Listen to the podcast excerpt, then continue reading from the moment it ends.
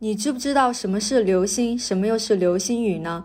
太阳系里面除了太阳、各种行星、彗星以外，还有很多的固体尘埃。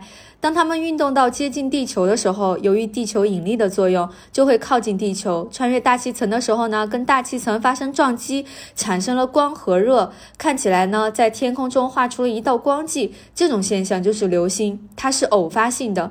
如果还有残骸落到地球上，就是陨石。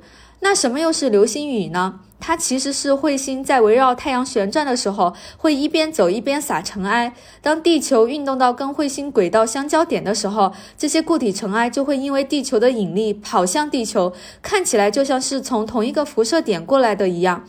它们是成群结队的撒向地球，这就是流星雨。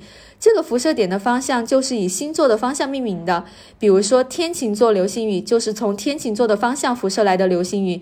但其实那，流星跟星座没有什么直接的关系，这么命名只是为了方便我们判断流星的位置而已。这个就是流星雨。